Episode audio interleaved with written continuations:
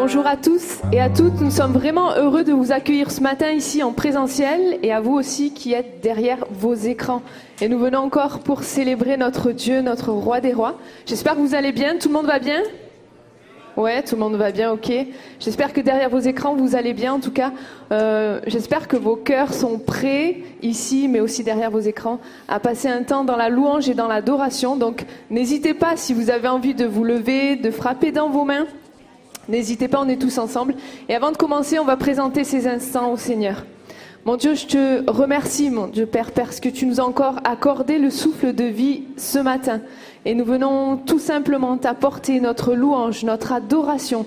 Te demandons vraiment de prendre toute la place, Seigneur, ce matin, et qu'à toi soit toute la gloire, Père éternel. Amen. Bonjour à chacun. Nous sommes heureux de pouvoir célébrer le Seigneur, célébrer sa gloire, chanter sa victoire, élever ensemble le nom de Jésus-Christ. Alors que vous soyez ici dans ce lieu ou bien chez vous derrière vos écrans, c'est ce que nous vous invitons à faire avec nous. Je vous invite à vous lever, à vraiment rentrer dans ce temps de louange. La louange, c'est proclamer qui est Dieu. Le louer pour qui il est. C'est ce que nous voulons proclamer. Il est Seigneur.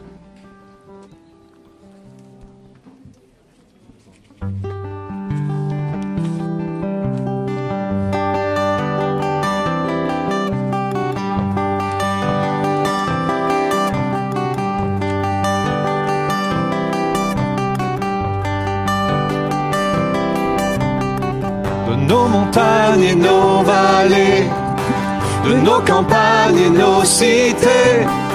Un peuple nombreux s'assemble pour louer Dieu et proclamer ensemble qu'il est le Créateur, qu'il fait de nous sa demeure pour être sel et lumière. Dieu nous appelle à servir sur la terre. Nous annonçons le roi, Alléluia. Nous proclamons son nom sur ce pays. Nous célébrons sa gloire, nous chantons sa victoire. Et nous vivons les dons de son esprit. Nous annonçons le roi, Alléluia. Nous proclamons son nom sur ce pays. Nous célébrons sa gloire, nous chantons sa victoire. Et nous levons le nom de Jésus-Christ.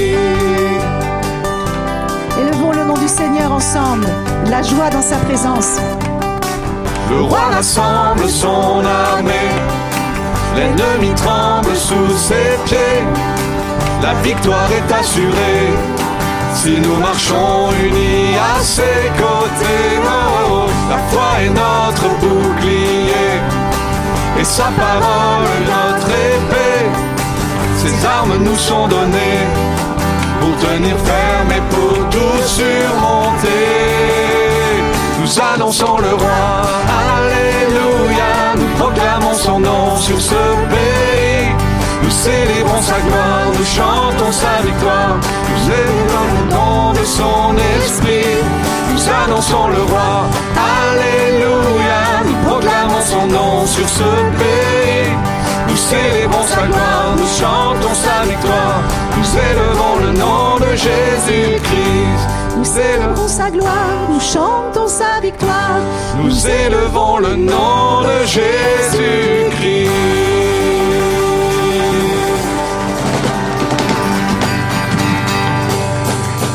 Amen. C'est à lui que nous faisons cette ovation. Il est notre maître, il est aussi notre bon berger. Et j'avais vraiment à cœur qu'on puisse euh, lire d'abord le psaume 100 pour rentrer dans ses parvis avec reconnaissance et avec louange. C'est Michael qui va nous le lire. Gens du monde entier, acclamez le Seigneur, offrez-lui un culte joyeux, présentez-vous à lui avec des cris de joie. Sachez-le, c'est le Seigneur qui est Dieu, c'est lui qui nous a fait, nous sommes à lui. Nous sommes son peuple, le troupeau dont il est le berger. En entrant dans son temple, acclamez-le. Dans la cour intérieure, exprimez vos louanges. Louez le Seigneur, remerciez-le d'être votre Dieu. Oui, le Seigneur est bon et son amour n'a pas de fin. De siècle en siècle, il est fidèle. Amen. Chantons ensemble le psaume 23. Adonai, Adonai, tu fais briller sur moi ton soleil.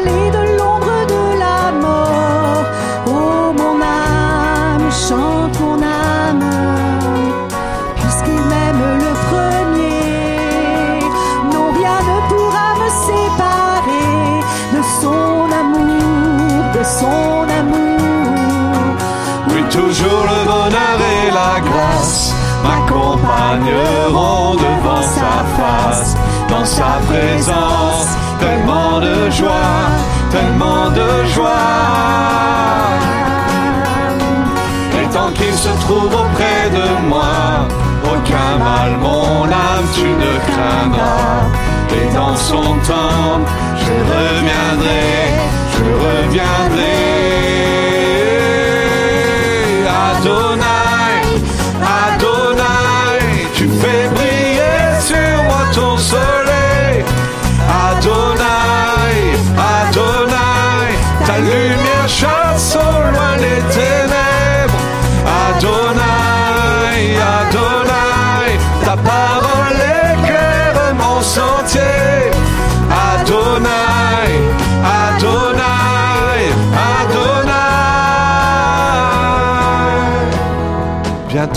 viendra me chercher. Et dans sa maison j'habiterai. Oh mon âme, chante mon âme, sans cesse jusqu'à son retour. Mon âme chante son amour tous les jours, tous les jours. Oui, toujours le bonheur et la grâce m'accompagneront devant sa face, dans sa présence. Tellement de joie, tellement de joie. Et tant qu'il se trouve auprès de moi, aucun mal, mon âme, tu ne craindras. Et dans son temps, je reviendrai, je reviendrai. Adonai, Adonai, tu fais briller sur moi ton soleil.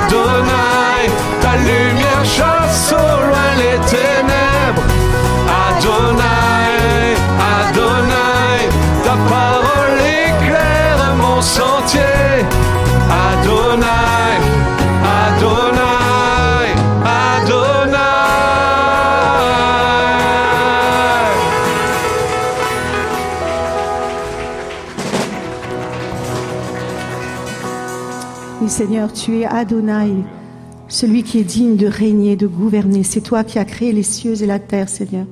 C'est toi qui as créé la terre, qui l'a affermie.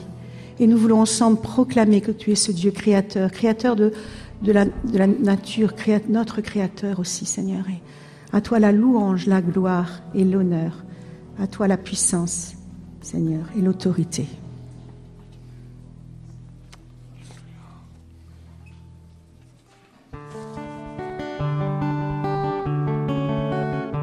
Pensons bien toutes les paroles de ce chant, sont tellement importantes et précieuses.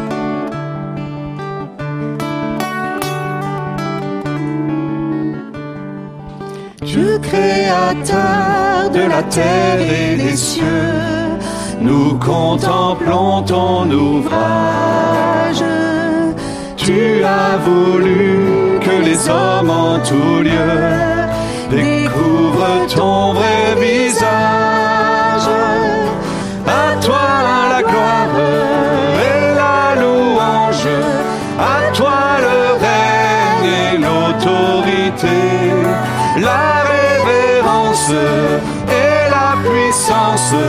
L'adoration t'appartiennent à jamais.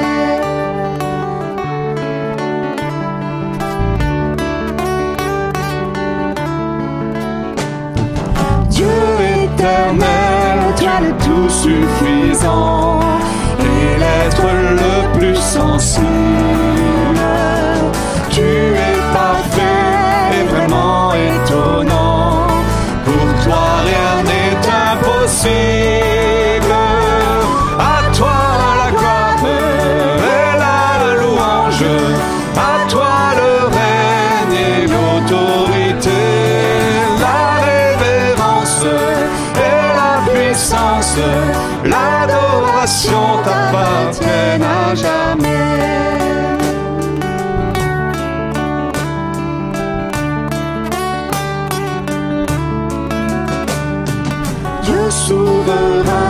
Tu n'es jamais lointain, tu connais tous nos besoins.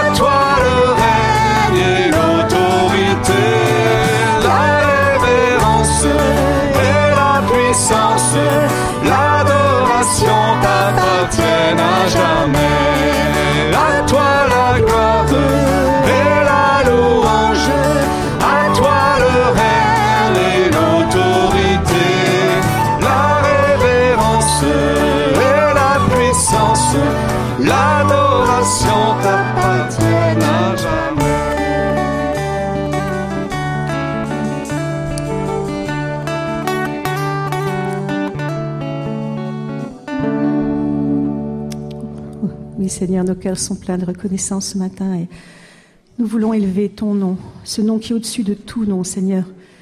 Jour au nom de Jésus, tout genou va fléchir, toute langue va confesser qu'il est Seigneur. C'est ce nom merveilleux, ce nom glorieux, ce nom victorieux que nous avons le privilège encore de pouvoir louer ensemble dans cette assemblée, Seigneur. Merci, c'est ce que nous vraiment nous voulons le faire de tout notre cœur.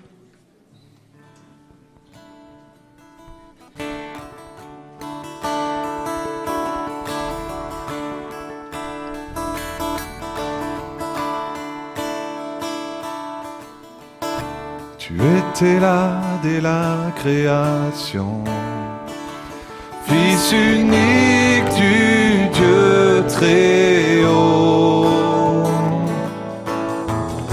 Les mystères de ta gloire révélés. En toi, Christ, notre Seigneur. Oh, ce nom est si merveilleux. Oh, ce nom est si merveilleux.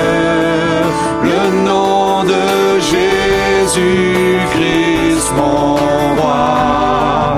Oh, ce nom est si merveilleux. Sa beauté sans pareil. Oh, ce nom est si merveilleux. Le nom de Jésus.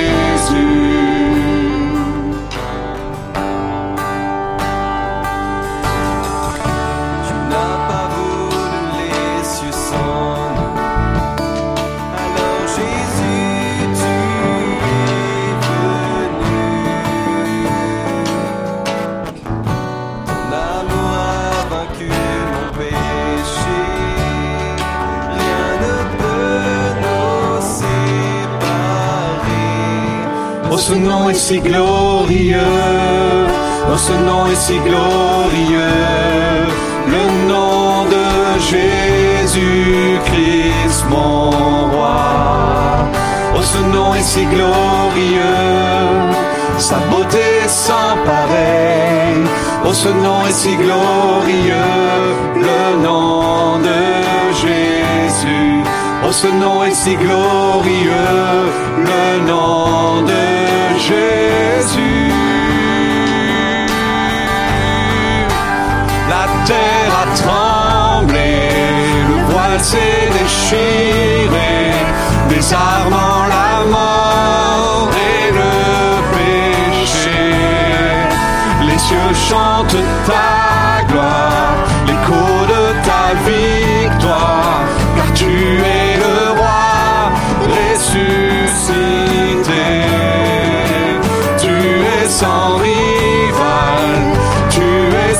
sans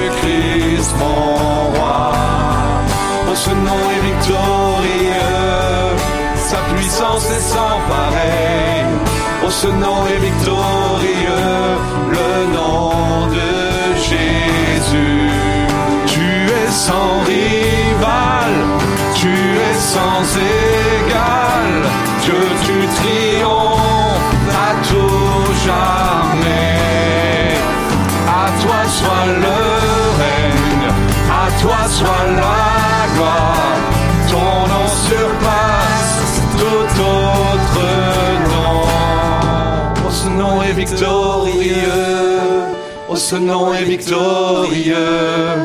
Le nom de Jésus-Christ, mon roi. Oh, ce nom est victorieux. Sa puissance est sans pareil. Oh, ce nom est victorieux. Le nom de Jésus. Oh, ce nom est victorieux. Le nom de Jésus. Oh, ce nom est victorieux. Le nom de Jésus.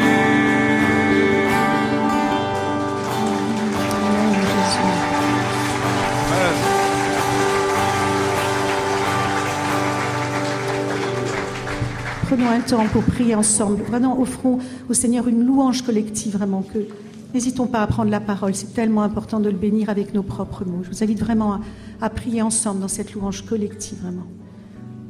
Seigneur, nous voulons tous ensemble te rendre gloire. Nous voulons ensemble bénir ton nom et ce nom victorieux, ce nom merveilleux. Merci Seigneur pour ton amour pour chacun d'entre nous. Merci parce qu'à chacun tu nous dis tu es précieux, tu as du prix à mes yeux. C'est moi qui t'ai créé et c'est moi qui t'ai façonné. Merci Jésus pour ton amour, oui. Parce que c'est toi qui nous as aimés le premier et nous pouvons t'aimer en réponse à ton amour, Jésus. Merci parce que tu n'as pas eu peur d'aller jusqu'au bout, jusqu'à la mort sur la croix pour nous, Jésus. Et nous voulons te bénir. Bénir vraiment ton saint nom tous ensemble.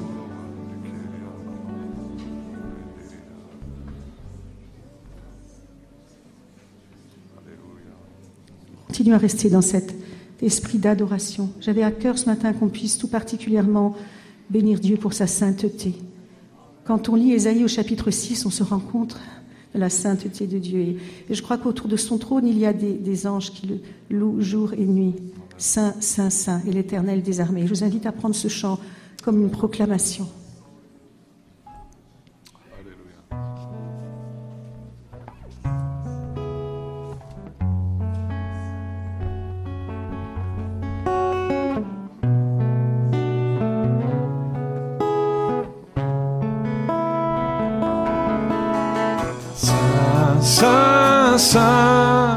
Et l'éternel des armées, toute la terre est remplie de sa gloire. Saint, Saint, Saint, et l'éternel des armées, toute la terre est remplie de sa gloire. L'Éternel se tient un trône élevé. Son manteau de gloire remplit sa maison. Des séraphins ne cessent de crier.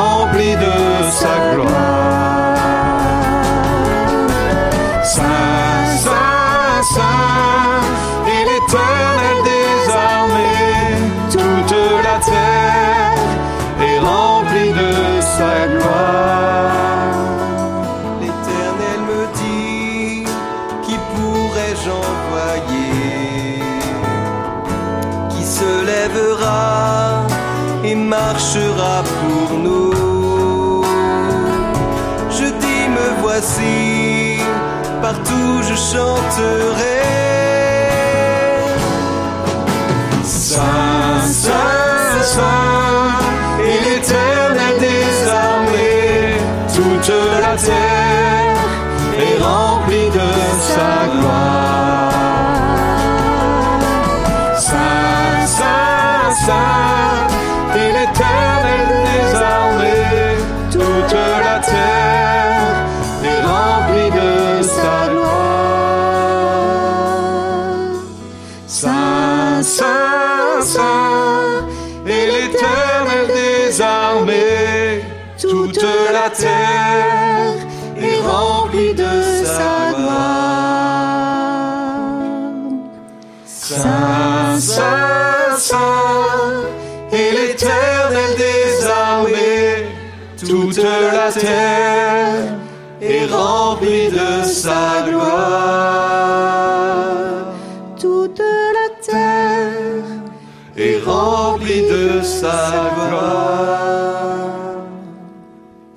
Plusieurs veulent encore élever individuellement la main, la, voix, pardon, mais d'une une voix forte, qu'on puisse vraiment utiliser encore ce temps pour cela.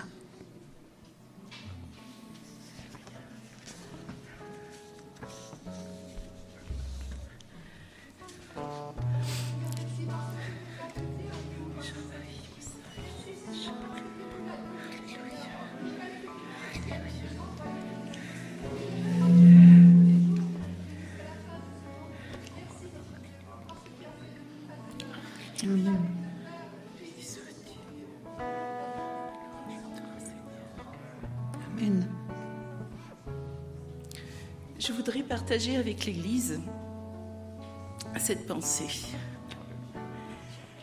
L'Éternel est grand, l'Éternel est puissant, l'Éternel est majestueux, l'Éternel est saint. L'Éternel est tout puissant, tout suffisant. Toutes les facettes de notre Dieu sont énormes. Elles sont infinies. Les facettes de notre Dieu sont infinies. Il s'est présenté à Moïse dans un buisson ardent. Il s'est présenté à, Élie dans un murmure doux et léger. Il, s'est présenté à nous comme notre Sauveur et notre Seigneur. Il s'est présenté à nous comme le ressuscité. Celui qui peut tout, celui qui nous accorde la paix, celui qui nous montre le chemin vers le Père. Alors, Église de Jésus-Christ, ne limite pas ton Dieu, ne limite pas sa puissance, ne limite pas son amour, mais ouvre ton cœur à la puissance de l'Esprit Saint, car notre Dieu veut accomplir de grandes choses. Et s'il ne peut pas les accomplir, c'est parce que nous le limitons. Alors, Église de Jésus-Christ, ouvre ton cœur, ouvre ton âme, laisse le Seigneur, ah, laisse au Seigneur toute la place. Et alors, alors tu verras de grandes choses. Amen.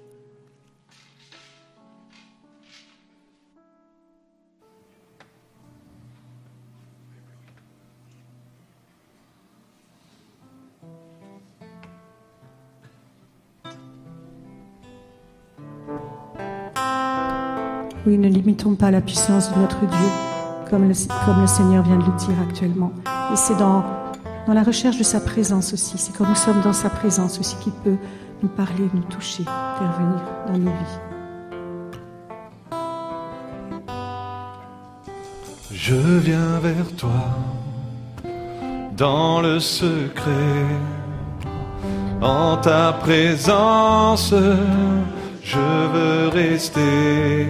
Tu es, tu seras toujours là.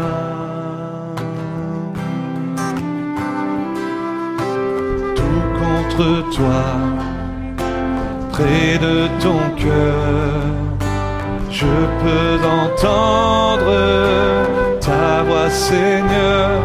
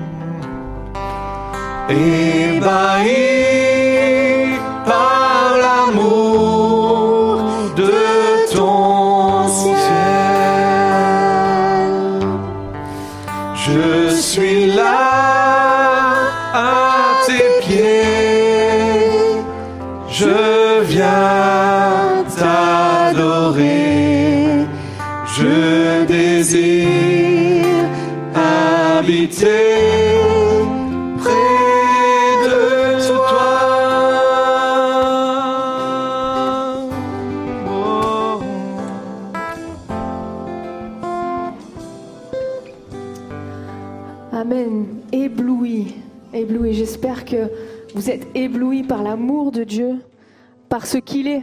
C'est indescriptible. Merci vraiment à l'équipe de louange, merci à, à toute la technique aussi. On va passer à quelques temps d'annonce.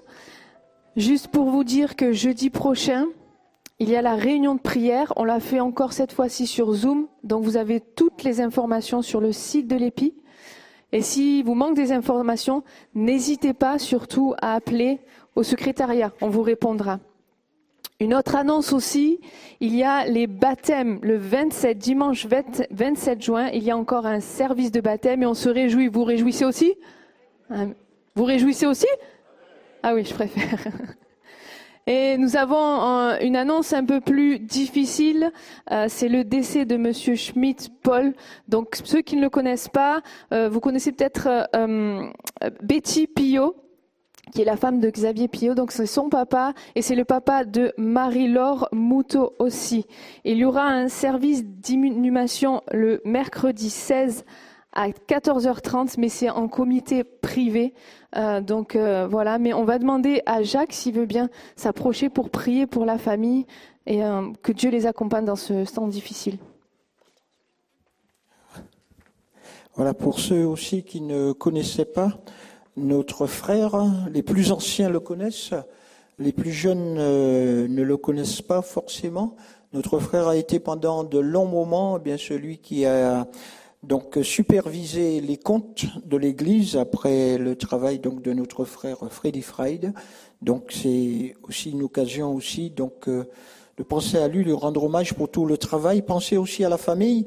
Juste vous lire ce texte du livre des Corinthiens qui dit ceci, Béni soit Dieu, le Père de notre Seigneur Jésus-Christ, le Père des miséricordes et le Dieu de toute consolation, qui nous console dans toutes nos afflictions, afin que par la consolation dont nous sommes l'objet de la part de Dieu, nous puissions consoler ceux qui se trouvent dans quelque affliction.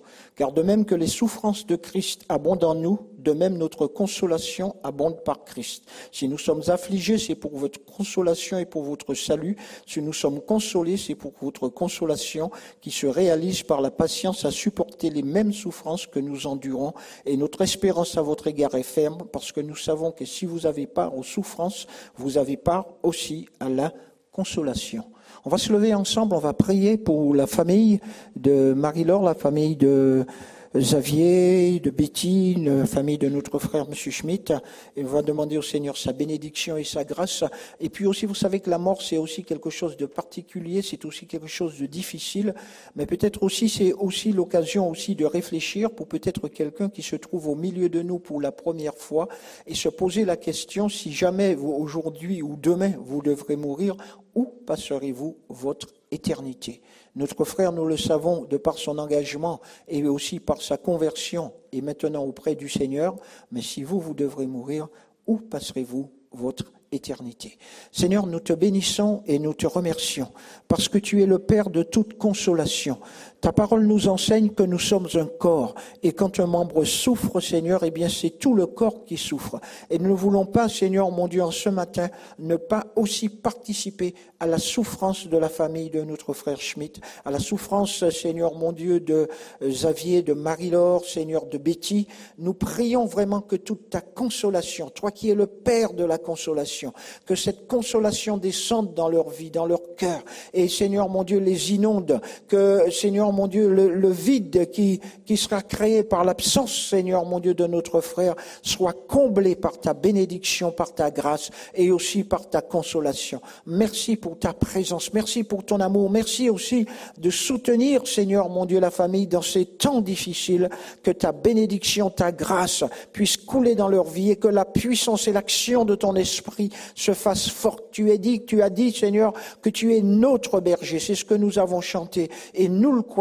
Seigneur, que c'est dans ces moments-là, eh bien, quand la brebis souffre, Seigneur, mon Dieu, que le berger est encore plus présent et que son amour se manifeste. Alors que ton amour se révèle encore plus, Seigneur, mon Dieu, dans ces temps difficiles et que toute ta grâce et ta bénédiction, ta puissance et ta force reposent, Seigneur, mon Dieu, sur la famille de notre frère pour la seule gloire de ton nom, Seigneur. Nous te bénissons. Amen.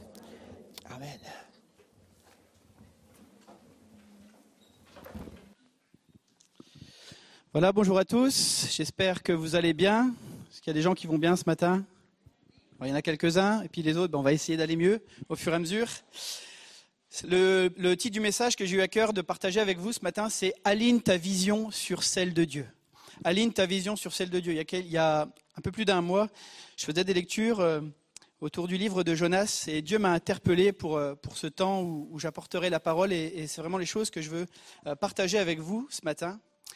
Pour la plupart d'entre nous qui ont confié leur vie à Jésus, on a à peu près compris euh, c'est quoi l'histoire. On a compris qu'il y a un Dieu créateur qui est- s'est incarné pour venir nous sauver de nos péchés. Donc dans les grandes lignes, on a compris le sacrifice de Jésus, on a compris ce qu'il a fait pour nous.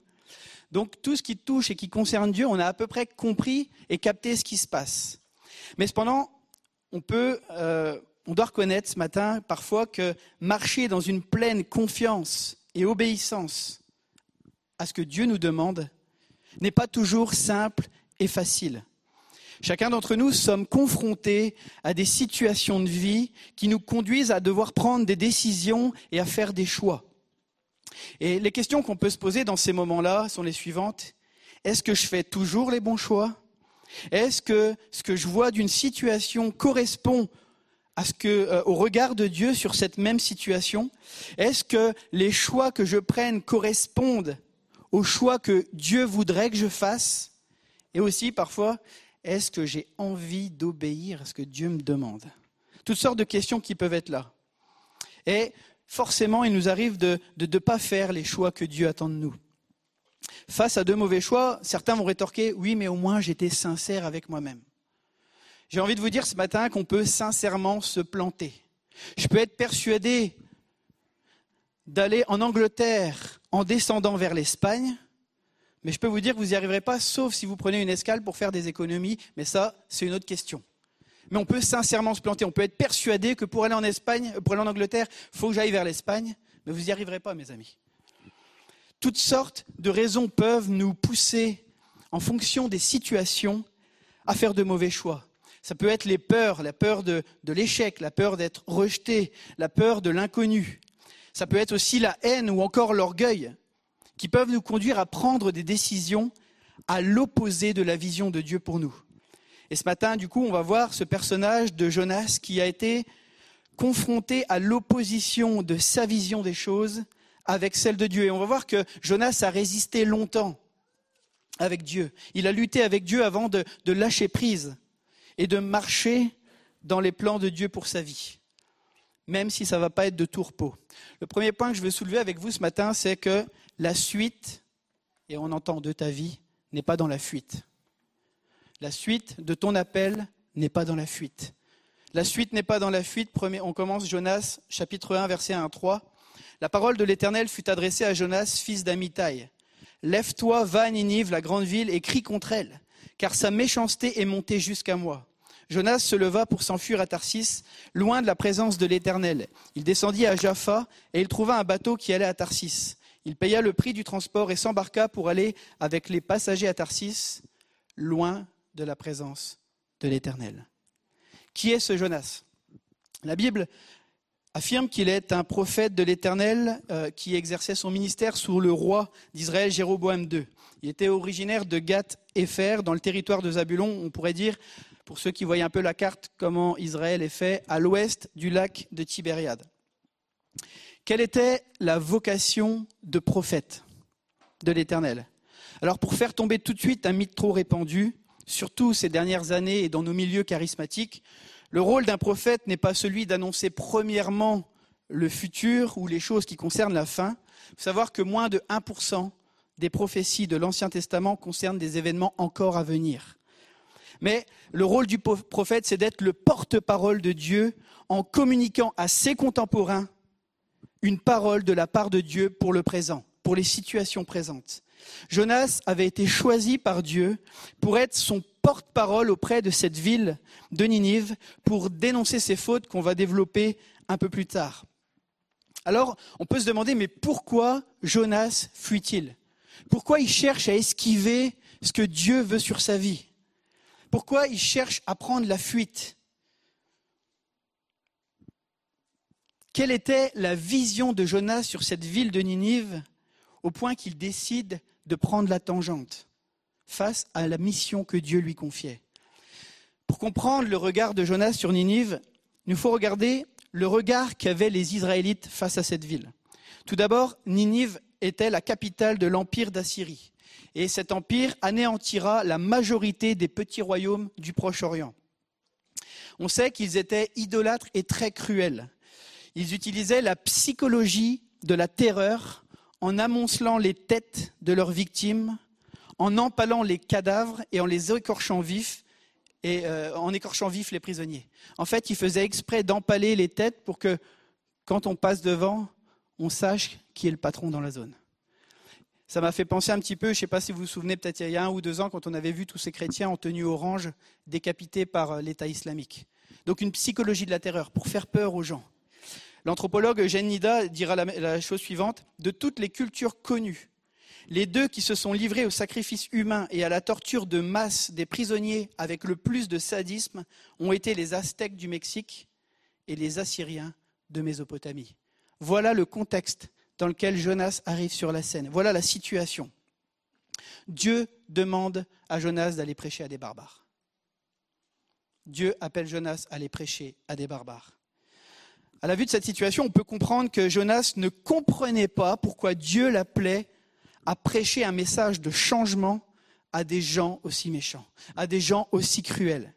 Et certainement que dans le cœur de Jonas, il se passe plein de choses. Lui, le prophète patriote, nourrissait de la haine envers cette nation et souhaitait que Dieu la détruise et non qu'il la sauve. Dans sa conception, le peuple juif était le peuple élu, le peuple de Dieu. Alors il acceptait bien volontiers de faire la guerre aux ennemis d'Israël, mais certainement pas d'aller proclamer un message pouvant entraîner le retour à Dieu de ce peuple mauvais. Voilà pourquoi Jonas décide de fuir son appel, de fuir la vision de Dieu pour sa vie. Jonas était un serviteur de Dieu. Il était consacré à Dieu, mais dans cette situation, il préfère la fuite. Loin de la face de Dieu, loin du plan de Dieu, loin de la vision de Dieu. Il est aveuglé par sa propre vision de la situation et il préfère s'écouter plutôt que d'écouter Dieu. Alors que Dieu l'appelait à aller à l'extrême-orient, lui préfère fuir à l'Occident. Et on nous parle de la ville de Tarsis. La location, précise de cette ville n'est pas établie, mais on apprend que c'était une ville riche en métaux, en argent. On voit ça dans Jérémie 19. Il y avait du fer, de l'étain, du plomb. Et le pays qui possède de tels minéraux à l'ouest de la Méditerranée, c'est probablement l'Espagne et sa ville de Tartessos. Mais ce qui est intéressant, c'est aussi ce que signifie le mot Tarsis lui-même, qui nous parle d'extraction de minerais. Et euh, d'autres expliquent encore que euh, les navires de Tarsis étaient des navires au long cours pour les grands voyages. Leur nom viendrait du port de Tars ou du grec Tarsos, signifiant les rames. Et ce qu'on sait, c'est que ces bateaux symbolisaient la richesse et le pouvoir. Alors, quelle que soit la, la localisation originelle, Tarsis est devenu dans l'imaginaire collectif un paradis lointain duquel pouvaient être acheminés vers Israël et la Phénicie toutes sortes de produits de luxe. Est-ce que Jonas croyait pouvoir trouver la tranquillité d'esprit, un Eldorado, une forme de paradis, loin de la présence de Dieu et sa volonté? Parfois, on peut être séduit par les choses qui nous interpellent, par tout ce qui brille, mais tout ce qui brille n'est pas de l'or. On peut être séduit par un faux paradis. Peut-être que c'est ce qui est arrivé à Jonas dans cette situation. J'ai envie de nous poser la question ce matin, mais quelle situation dans nos vies nous semble-t-elle si difficile à accepter? Quelle chose nous semble-t-elle si difficile à lâcher que nous soyons prêts à nous éloigner de Dieu pour ne pas les affronter? Est-ce que nous croyons qu'un paradis perdu se trouve dans notre fuite? Dans nos fuites. Moi, je ne connais pas les fuites de chacun, mais tous, on peut identifier des fuites qu'on pourrait avoir dans nos vies. Quel paradis perdu nous croyons trouver dans nos fuites? Mon ami, mes amis, il n'y a pas de suite dans la fuite.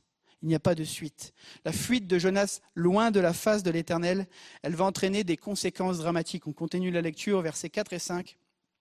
L'Éternel fit souffler sur la mer un vent impétueux, et il s'éleva sur la mer une si grande tempête que le bateau menaçait de faire naufrage. Les marins eurent peur, ils implorèrent chacun leur Dieu et ils jetèrent dans la mer les objets qui étaient sur le bateau afin de l'alléger. Jonas était descendu au fond du bateau, s'était couché et dormait profondément. Par son attitude, il a failli entraîner la mort de tout un navire dans une tempête orchestrée par Dieu, à cause de son choix. Jonas, dans sa folie, choisit de s'endormir au milieu de la tempête, alors que tout était sur le point, tous étaient sur le point de mourir. Et de la même manière, alors que nous faisons parfois des mauvais choix pour nos vies, ça entraîne des conséquences désastreuses pour les autres, des choix qui peuvent détruire, des choix qui peuvent briser les gens qui nous entourent. Et parfois on opte pour la solution de fermer les yeux, comme si rien n'était en train de se produire. Vous savez, la politique de l'autruche, je mets la tête dans le sable et je crois qu'il n'y a plus rien qui se passe autour de moi. Mais la politique de l'autruche ne change jamais rien. Jamais. Deuxième point que je voudrais soulever, c'est que malgré ce durcissement de cœur de Jonas, par amour, Dieu met tout en œuvre pour nous réaligner sur sa pensée. C'est le deuxième point. Dieu va utiliser dans cette histoire les grands moyens. Cette tempête, elle devait être sacrément puissante pour que des marins aguerris se sentent dépassés, soient effrayés et viennent à, chercher de qui pouvait être la cause de ce malheur et ils vont tirer au sort. Et on sait que le tirage au sort, c'était une pratique courante pour chercher la pensée des dieux dans le Proche-Orient ancien. C'est comme ça que Jonas va être désigné comme la cause du malheur. Vous savez, Dieu, il contrôle tout, même le hasard. Même ces hasards-là, Dieu était derrière. Et le, curseur vient pointer sur Jonas. Alors cette situation va le contraindre à avouer qu'il est le fauteur de troubles. Mais au lieu de chercher Dieu, au lieu de, venir devant Dieu et en dire, ouais Seigneur, ok, je te demande pardon parce que je suis quelqu'un d'entêté. Je vais, je, vais, je vais décider maintenant d'obéir et de m'aligner sur la vision. Qu'est-ce qu'il fait? Il opte pour le suicide. Il demande au gars de le balancer par au-dessus du bateau afin que la tempête soit calmée. Il continue de s'enliser dans sa mentalité qui pourrit sa vie et qui pourrit la vie de ceux qui l'entourent. Il est enfermé, il est piégé dans sa tête à s'enliser dans ses choix destructeurs et de s'opposer à la vision de Dieu pour sa vie. Combien de fois on résiste aux appels de Dieu? À tous ces appels que Dieu nous lance. Cette tempête était un acte d'amour de Dieu envers son prophète. Il cherchait à le ramener à la raison, mais aussi de le ramener à la maison pour qu'il puisse accomplir sa mission. Combien de fois on s'entête Cette tempête, mes amis, certaines tempêtes de nos vies ne sont pas un déchaînement de l'enfer comme on aime le dire, mais un appel du Père à un retour sincère. On aime bien tout le temps aller pointer le diable dans tout ce qui nous arrive. Mais il y a certaines tempêtes de nos vies, ce n'est pas un déchaînement de l'enfer. C'est un appel du Père à un retour sincère, à un retour à lui, à revenir à lui. Quelles choses ont pu t'affecter au point que tu fermes tes oreilles aux appels incessants de Dieu de revenir à lui? Mais c'est dans ce lieu de mort que Dieu va agir. Alors que tout semblait perdu, la Bible affirme dans Jonas 2, verset 1, L'Éternel fit venir un grand poisson pour avaler Jonas. Et Jonas fut trois jours et trois nuits dans le ventre du poisson. Luc Dumont, dans le livre Réveillez le héros en vous, a écrit la chose suivante Certains individus doivent malheureusement passer par le chemin le plus difficile pour accepter le plan de Dieu sur leur vie. Vous savez, notre plus grand ennemi, ce ne sont bien souvent pas les circonstances qui nous frappent, mais notre réaction à nous au sein de ces circonstances. C'est nous-mêmes le pire ennemi bien souvent, face aux circonstances qu'on traverse. C'est dans le lieu des profondeurs que Dieu va faire réagir Jonas c'est dans une voie sans issue que Jonas va réaliser sa folie et qu'il va faire une prière qu'on voit dans Jonas, dans Jonas 2, 3 à 10, mais on va juste lire le verset 10, où Jonas finit par dire, Quant à moi, je t'offrirai des sacrifices avec un cri de reconnaissance. J'accomplirai les vœux que j'ai faits. Le salut vient de l'Éternel. Dans cette prière, Jonas reconnaît que Dieu l'a jeté dans cet abîme afin qu'il se souvienne de son Seigneur et qu'il s'acquitte de ses vœux, celui d'être prophète, celui d'être le porte-parole de Dieu et non le porte-parole d'un État ou d'une interprétation de ce que doit être la religion. Hein, on l'a dit dans le contexte euh, hébraïque à ce moment-là, il y avait une culture quand même, c'est nous les meilleurs, et les autres, on s'en fiche un petit peu. On aime son prochain, mais son prochain, il doit être juif comme moi. Et là, Dieu le bouleverse, l'interpelle dans sa mentalité. Je crois qu'à l'heure de ce que nous traversons à l'échelle planétaire, à l'échelle mondiale, l'appel prophétique de l'Église, celui d'être porte-parole de Dieu pour notre génération n'a jamais été aussi pertinent. Il y a un appel prophétique qui résonne encore pour l'Église de Jésus-Christ au XXIe siècle. Vous savez, on peut vite s'emballer dans toutes sortes de discussions stériles. Comme Jonas, avec la montée peut-être de la violence autour de nous, on peut facilement être embarqué dans un élan patriotique remplaçant notre appel prophétique. Au cours des visites qu'on peut faire à l'église ou des échanges avec certains, des fois on entend, dernièrement j'ai entendu encore, oui mais le problème c'est qu'il y a trop d'étrangers en France. En fait, ça c'est un élan patriotique qui revient à cause de certains discours qu'on peut entendre. J'ai envie de vous dire ce matin que le problème, ce n'est pas un problème de couleur, c'est un problème de cœur. Le problème humain n'est pas un problème de couleur, c'est un problème de cœur corrompu par le péché. C'est ce qui est en train de frapper notre monde, cette corruption du péché.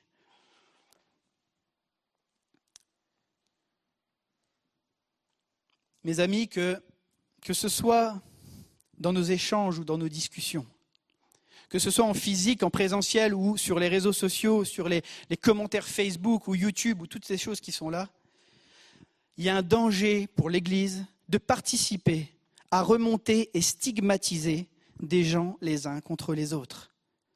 Notre mission à nous, c'est d'être porteurs de l'amour de Christ pour tous ceux qui nous entourent. Merci pour les Amen.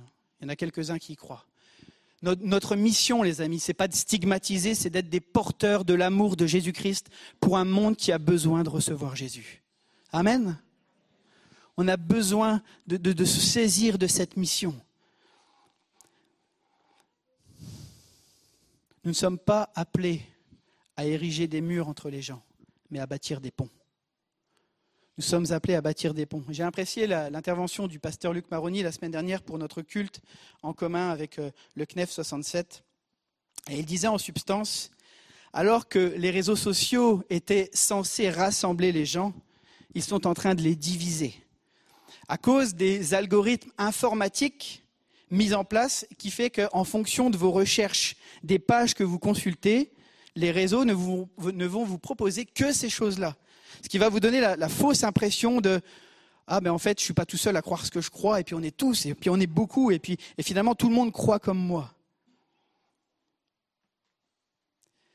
Ça donne l'impression que tout le monde pense comme nous, mais ça contribue à une chose, à tuer la réflexion et l'argumentation au profit de la manipulation.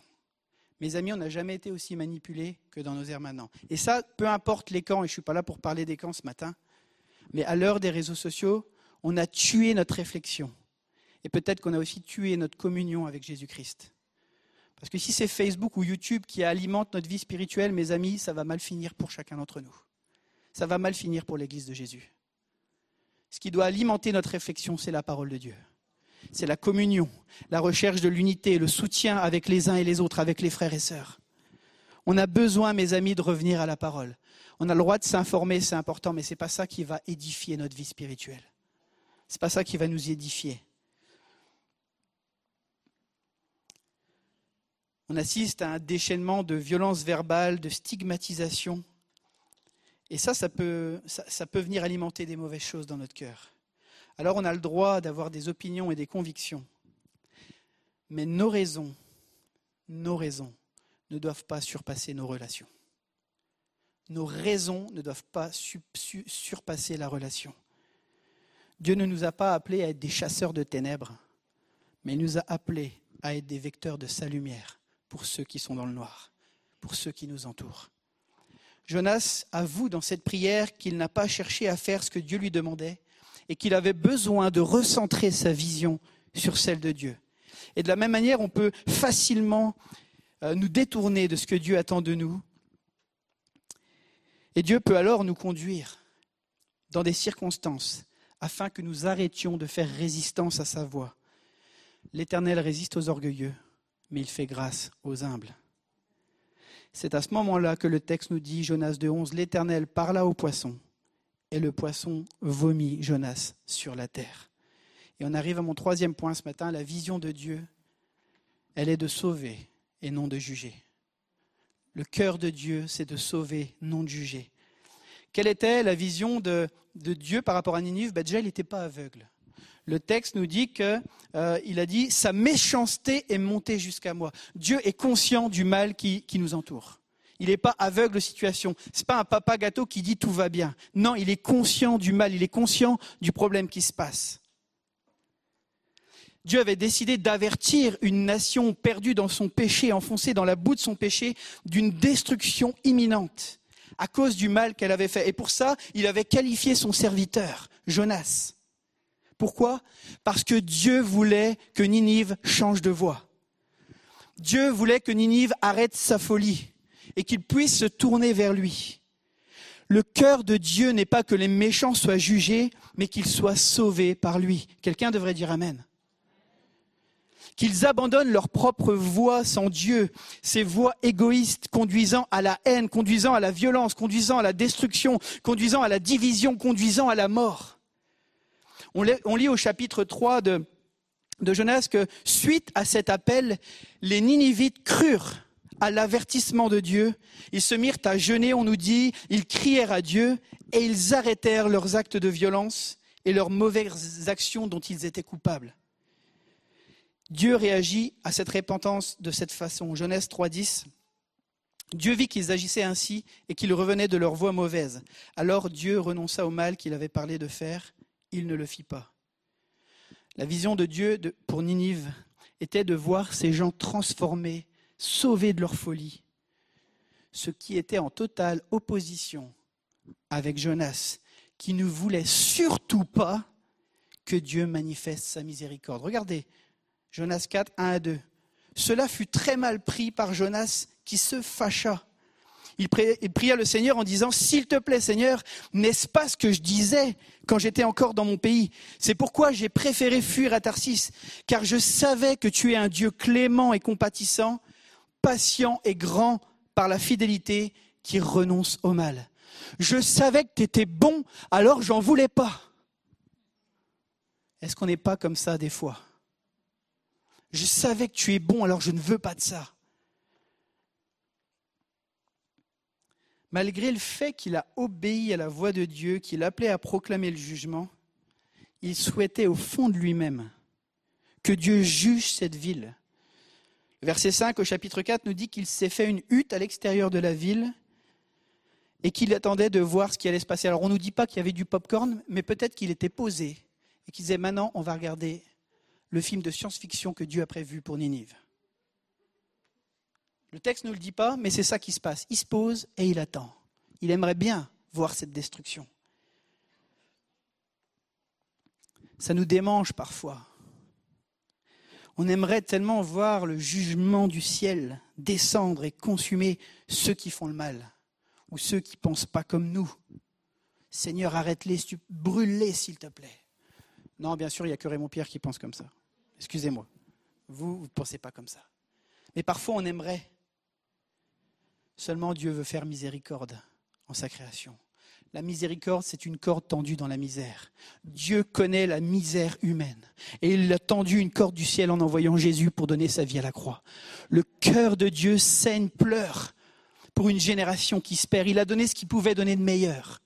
Sa propre vie sa sainteté, il l'a offerte, il a donné sa vie à la croix, il a été dépouillé de qui il était, par amour pour chacun d'entre nous, afin qu'il puisse y avoir une nouvelle espérance dans nos vies. C'est le cœur de Dieu. Mais on voit encore que la, vision de Jonas et celle de Dieu étaient différentes. Alors Dieu va user de pédagogie encore une fois pour lui expliquer sa vision pour l'humanité, en faisant pousser un petit arbre au-dessus de sa tête pour le protéger du soleil. Verset 6, chapitre 4. L'Éternel Dieu fit pousser une plante qui s'éleva au-dessus de Jonas pour donner de l'ombre à sa tête et le délivrer de son mal. Jonas éprouva une grande joie à cause de cette plante. Le gars se met en colère parce que Dieu fait grâce, mais il a de la joie pour un petit arbre qui le couvre. Seulement, le lendemain, Dieu va permettre qu'un ver vienne faire sécher cet arbre Alors Jonas va être fâché parce que cet arbre est mort. Par deux fois, Dieu va demander à Jonas, fais-tu bien de te mettre en colère? Une fois pour la clémence de Dieu envers les hommes, une fois pour un ricin qui se dessèche. Vous voyez la mesure un petit peu dans le cœur de Jonas? La mesure des priorités? Il y a un véritable décalage. Il s'irrite à cause d'un arbre qui meurt, alors que toute une population de plus de 120 000 personnes était prête à mourir dans leur péché. Quel déséquilibre chez Jonas. Et bien souvent, on fait la même chose. On peut se mettre dans toutes sortes d'états pour des broutilles, alors que nous restons passifs pour des situations dont l'enjeu est bien plus dramatique. Alors attention à ce que je vais dire maintenant, mes amis écolos et qui aiment les animaux. J'ai rien contre les animaux, je les aime. Alors entendez bien ce que je vais dire. Certains vont donner plus d'intérêt à la souffrance animale qu'à la souffrance humaine. Et je le répète, entendez-moi bien, j'ai rien contre la souffrance animale. Bon, c'est vrai, je vais à la pêche de temps en temps, mais, mais j'ai rien vraiment contre la souffrance animale. Et vraiment, j'aime les animaux, etc. Et voilà. Plusieurs de ces causes sont justes. C'est normal, c'est bien de se soucier de la planète, c'est bien de se soucier de la création de Dieu. Mais on a cette faculté à s'apitoyer plus pour un petit chien qui a été abandonné que pour un SDF par lequel on passe devant tous les jours et qu'on détourne le regard. Voilà ce qui se passe aujourd'hui dans notre société. Et comme j'ai dit, toutes les deux causes sont bonnes. Mais regardez les priorités. Regardons les priorités, mes amis. On, on détourne les regards de quelqu'un pour qui Jésus est mort. Par contre, on va pleurer pour le petit caniche qui a été abandonné. Et là encore, ce n'est pas bien d'abandonner le caniche, je le répète. Mais c'est juste pour mesurer un peu les choses. Mais ramenons cela juste aussi à nous. Parce que c'est facile de dire de prendre des situations comme ça où finalement on n'est pas trop concerné. Mais ramenons ça à nous. On va parfois plus nous entendre en tant que chrétiens nous plaindre parce qu'on nous enlève du confort. Ah, ça fait un an qu'on m'oblige à porter un masque dans l'église. On m'enlève du confort. On me, prive de liberté. Mes amis, dans l'histoire de l'église, l'église n'a jamais été libre mais elle a servi Jésus. J'ai envie de vous dire ce matin que le but de notre vie chrétienne, ce n'est pas de chercher notre confort, mais c'est de briller au sein de l'inconfort pour apporter du réconfort à ceux qui ont besoin de recevoir Jésus dans leur vie.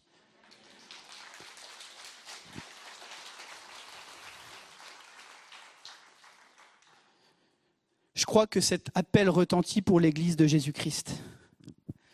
Je crois que la question que Dieu nous pose à nous, Église de l'Épi, ce matin, c'est fais-tu bien de t'irriter? Fais-tu bien de t'irriter? Fais-tu bien de t'entêter dans des choix contre sa volonté? Fais-tu bien de t'enflammer sur des sujets secondaires alors qu'un appel prioritaire résonne? Des hommes et des femmes ont besoin de recevoir Jésus. Des hommes et des femmes ont besoin de découvrir Jésus. Et ils ne peuvent le découvrir qu'au travers de la vie que tu vas manifester, dans tes relations avec les gens, dans ce que tu vas communiquer. Mes amis, on ne peut pas dire Jésus sauve et en même temps dire, euh, euh, prendre des propos, excusez-moi le terme, on va prendre des, des choses de l'extrême droite sur les réseaux sociaux et dire le problème en France, c'est qu'il y a ci ou qu'il y a ça. On n'a pas le droit de faire ça. Tu ne peux pas dire que Jésus est mort pour des pécheurs et quand il y a des gens qui essayent d'entrer sur le territoire, de dire on en a trop, on n'en veut pas, ils ne sont pas bienvenus chez nous. Tu es une lettre de Christ. Ta vie est une lettre de Christ. Et c'est pour des gens malades que Dieu a donné sa vie. C'est pour des pécheurs que Jésus est venu. On ne peut pas être double jeu dans notre tête. On ne peut pas être schizophrène. Alors bien sûr qu'il y a des situations qui peuvent nous énerver, qu'il y a des politiques et qu'il y a des choses qu'il faut voter pour, pour contrôler certaines choses. Mais je ne peux pas avoir un double discours. Je ne peux pas limite être insultant. Alors bien sûr avec des formes évangéliques pour pas que ça passe, pour que ça passe bien. Et puis en même temps, de poster juste après, mais Jésus t'aime, il a donné sa vie pour toi. Dieu veut de la cohérence, mes amis. L'Église a besoin d'être cohérente. Il n'y a que comme ça qu'elle fera la différence. Il n'y a que comme ça qu'elle fera la différence. On a besoin de cohérence.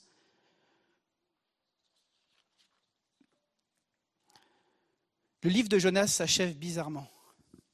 Je ne sais pas si vous êtes allé déjà jusqu'au bout, mais on voit que Jonas reste borné.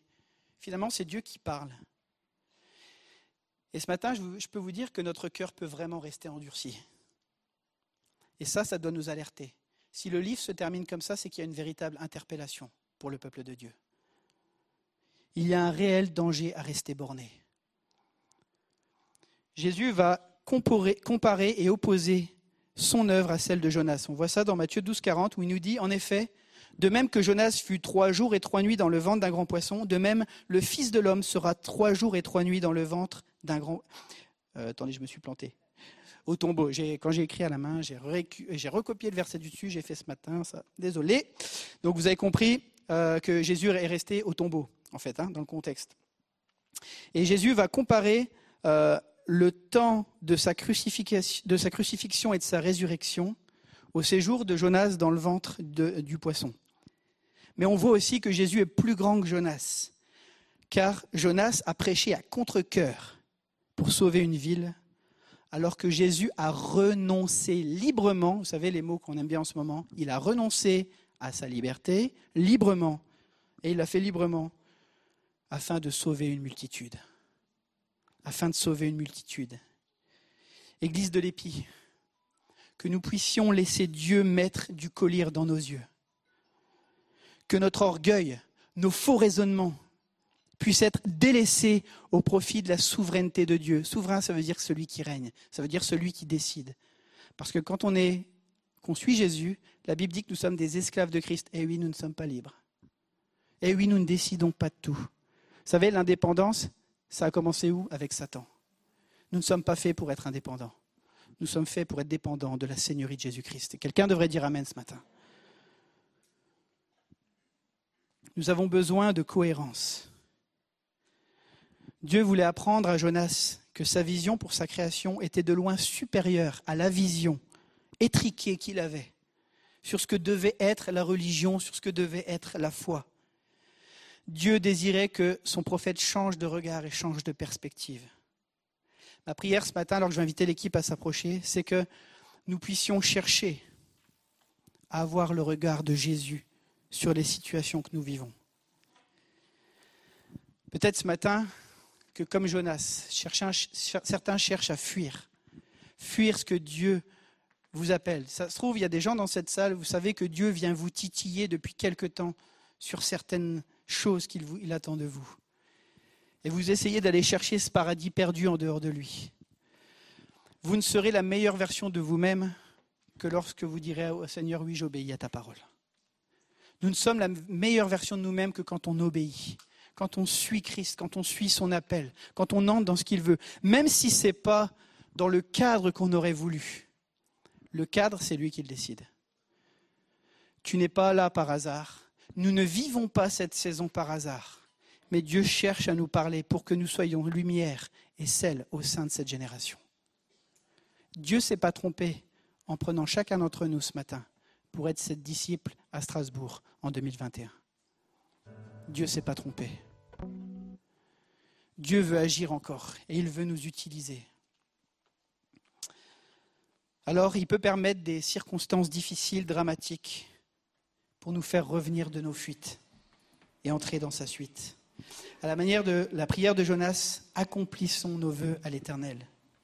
Tous, on, on est invités à prendre un engagement devant lui. Alors qu'on ferme les yeux ce matin, j'aimerais qu'on puisse prendre ce temps pour se positionner si dans, votre cœur ça fait écho ce matin, simplement symboliquement peut-être de vous mettre debout à votre place pour dire oui Seigneur, je veux répondre à ce mandat. Je vois que je me suis fait embarquer, je vois que je me suis fait euh, euh, prendre par toutes sortes de choses qui n'étaient pas prioritaires, mais qui viennent euh, accaparer mon temps et qui font que je, je passe plus de temps pour ces choses que pour être le sel et la terre. Je crois que Dieu nous invite et nous appelle en tant qu'Église ce matin à nous lever. Je le dis souvent, mes amis, mais nous ne sommes pas des champions. Être chrétien, c'est pas être meilleur que les autres. Je sais qu'on a souvent l'habitude de dire Ah, mais on est des bonnes personnes. Mais en fait, il n'y a pas de bonnes personnes dans cette salle. Il n'y a que des pécheurs. Il n'y a que des pécheurs, moi le premier. Mais qui sont au bénéfice de l'amour de Jésus-Christ, qui nous voulait avec lui dans son ciel de gloire, qui voulait restaurer la valeur que nous, que nous avons aux yeux de Dieu. Cette œuvre que Dieu a commencée, il veut la rendre parfaite pour chacun d'entre nous ce matin. Il appelle une église ce matin à se positionner pour la gloire de Jésus. Et il veut se servir de nous comme des lettres ouvertes pour écrire l'histoire de notre pays, de notre ville. Et ça passe par chacun d'entre nous. Moi, je vous le dis ce matin, je suis le premier debout pour dire Seigneur, sers-toi de moi pour écrire l'histoire que tu as décidée. Dans la sphère où tu m'as placé, Seigneur, sers-toi de moi. Pardon, Jésus, pour des paroles que j'ai pu tenir, pour des mauvaises pensées, parce que j'étais influencé par toutes sortes de choses qui sont venues me polluer. Et Seigneur, je reconnais que j'ai besoin de ta grâce.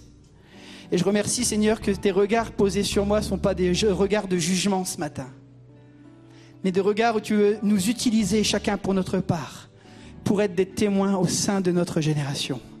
Jésus veut sauver. Jésus n'est limité par rien. Il n'est même pas limité par le Covid, par les masques ou toutes ces choses qui sont là. Mais il, veut nous employer pour être des lumières dans les sphères d'influence, là où il nous a placés, que ce soit au travail, que ce soit avec nos amis, nos collègues, ceux qui sont avec nous en cours, nos amis virtuels sur les réseaux. Seigneur, donne-nous d'être l'écho de ta lumière ce matin. Nous voulons te refléter, Jésus, encore. Alors qu'il fait encore jour, Seigneur. Nous voulons briller. Pardonne-nous pour le temps perdu. Mais ce matin, on veut encore s'approcher de toi et te laisser nous utiliser. Nous voulons être ces ouvriers de la dernière heure dans la moisson, Seigneur. Sers-toi de nous, Père éternel. Amen.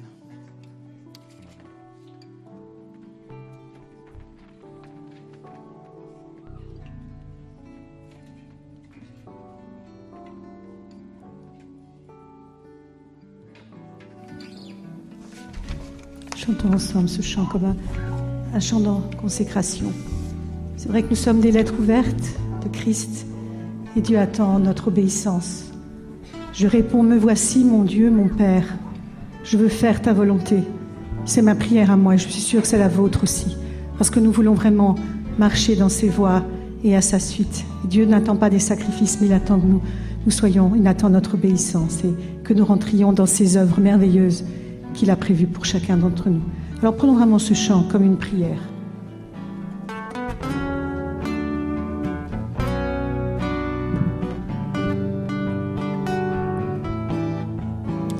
Seigneur et mon Dieu, tu es infiniment grand, revêtu de splendeur, recouvert de majesté. Tu t'es vêtu d'un manteau de lumière, tu es descendu parcourir la terre, tu cherches un peuple qui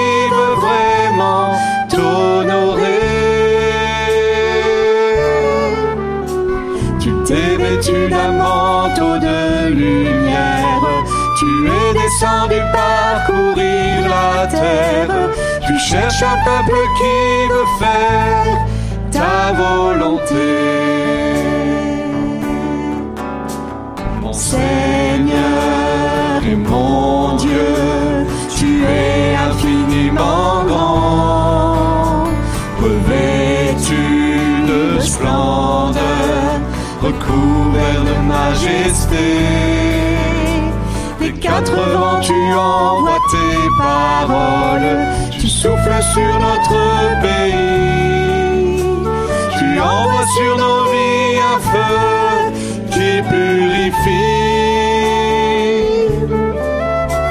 Des quatre vents tu envoies tes paroles, tu souffles sur notre pays, tu envoies sur nos vies un feu qui purifie.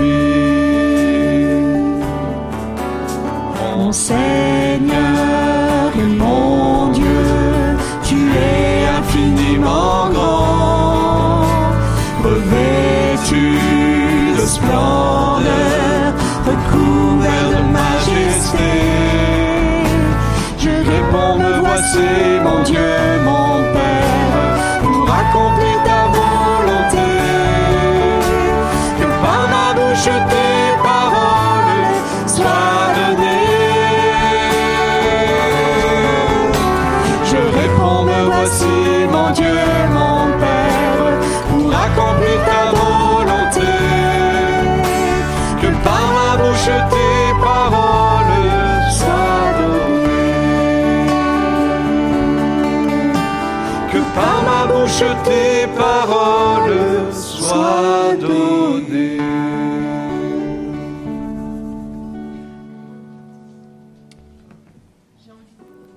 J'ai envie de dire un, grand Amen.